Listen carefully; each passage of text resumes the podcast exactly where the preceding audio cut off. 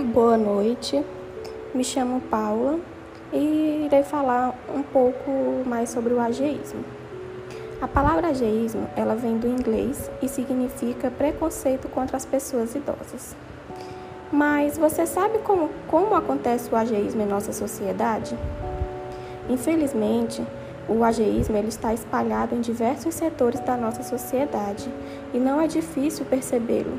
Basta que a gente pare para perceber. O que ocorre é que eles estão tão fixados, esses, esses costumes, que às vezes nós não notamos como algo estranho e maléfico. Eu irei citar alguns exemplos de ageísmo.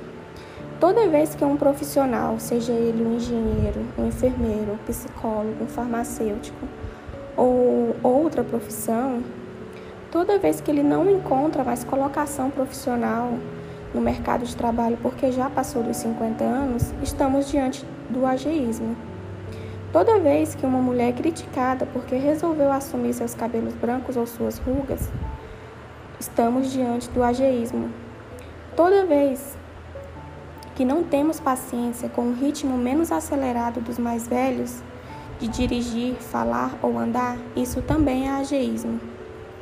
Então, existe um longo caminho para que este preconceito etário deixe de existir, mas cada jornada começa com um primeiro passo. E esse passo inicial deve ser dado por cada um de nós. Em um país que envelhece de forma tão acelerada, não há espaço para esses pensamentos e atitudes. Nós precisamos de todo mundo, com suas particularidades e experiências, para darmos conta dos enormes desafios sociais que temos.